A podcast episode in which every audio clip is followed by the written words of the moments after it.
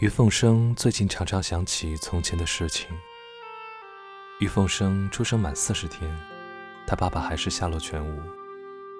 艾丽非要去领出生证明不可，于是就由外公取了名字。于凤生没见过外公，连照片也没有。后来于凤生长大了，对身边的事物有了自己的想法。就会奇怪，妈妈怎么好像一直在逃难，跟个难民没两样，没多少家当，没固定住宿的地方，身边也拿不出从前生活的寄人。就是因为妈妈总在一种逃难的状态之中，于凤生对外公全无印象。不过虽然对外公一无所知，但是从他为自己取了凤生这个名字看来。外公起码是个有幽默感的人。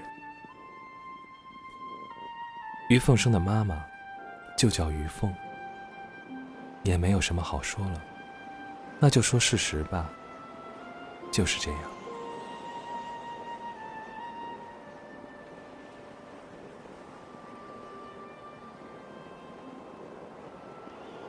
凤生忘了在什么时候发现自己和妈妈名字的奥秘。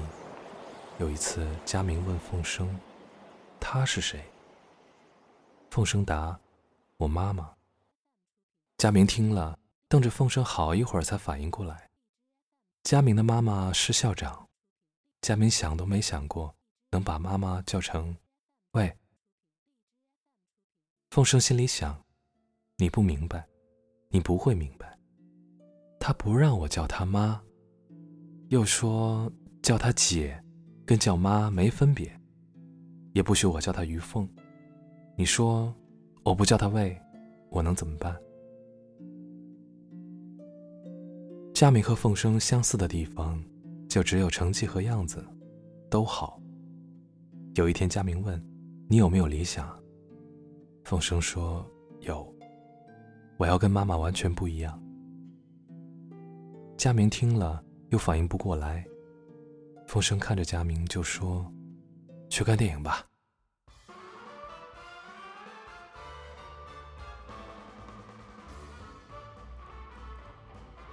他们去看了《逃学威龙》，电影放到一半，凤生偷着看佳明，想不到他也真笑得出来。他以为他不会明白，这种在他母亲口中道地浅薄的笑话。不过凤生还是离座去了。佳明以为他上洗手间。凤生从小就习惯，妈妈把男人带进电影院去，半路就领着凤生假装上洗手间，然后溜走。为什么要溜走？有时候是因为取了男人的钱包，有时候就是忽然觉得这个男的不顺眼、不对劲儿，说不清楚。凤生也是如此。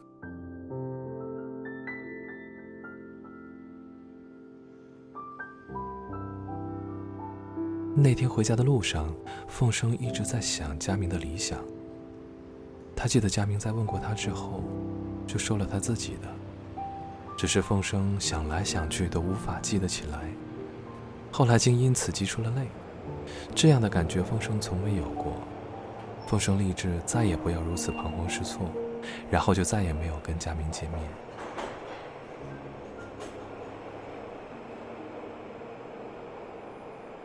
已经是十多年前的事情了。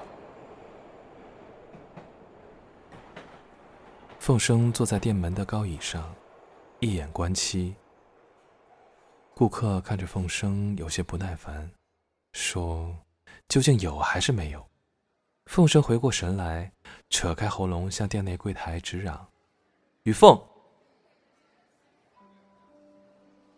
很奇怪，跟从前不一样。这样的称呼出于于凤的要求。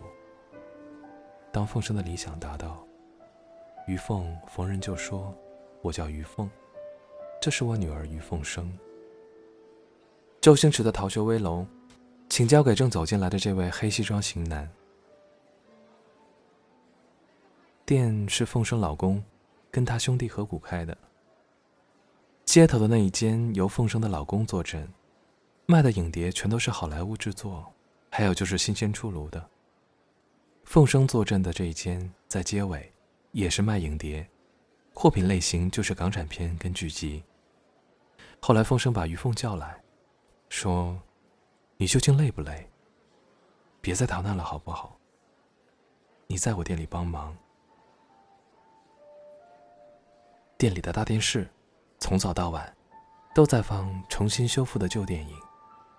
凤生发现于凤总是看得入神，问：“真的有那么好看吗？”想不到于凤说了：“你忘了，从前我带着你，戏看一半就溜。现在好呀，我把错过的那部分都补回来了。”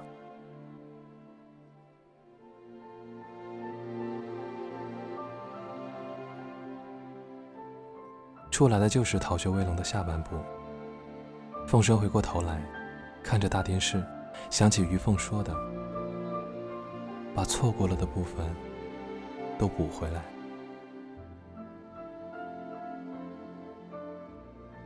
凤生曾经遇上佳明，就在店门前。凤生高高在上，清楚看见佳明头顶开始出现光秃的部分。佳明说过的理想，凤生终究还是无法记得起来。凤生好想大声叫佳明，对他说他的理想终于达到了，然后问他究竟他的理想是什么。只是凤生看着佳明，套用那些电影里的术语，他看上去就像是焦点没对好，又有点模糊。最后，凤生看着佳明买了一套韩剧，又买了几支三级港产片。只是都没有给他打折。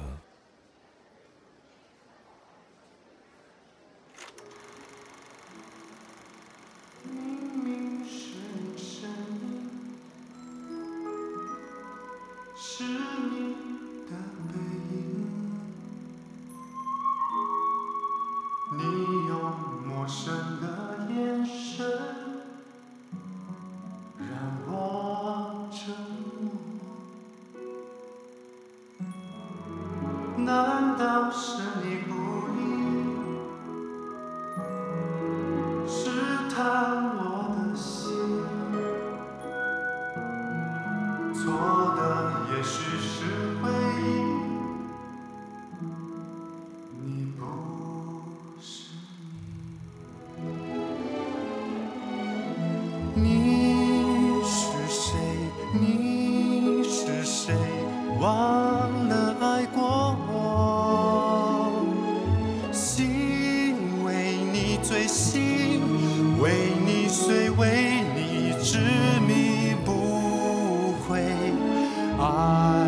曾经存在，或者只是我的感觉。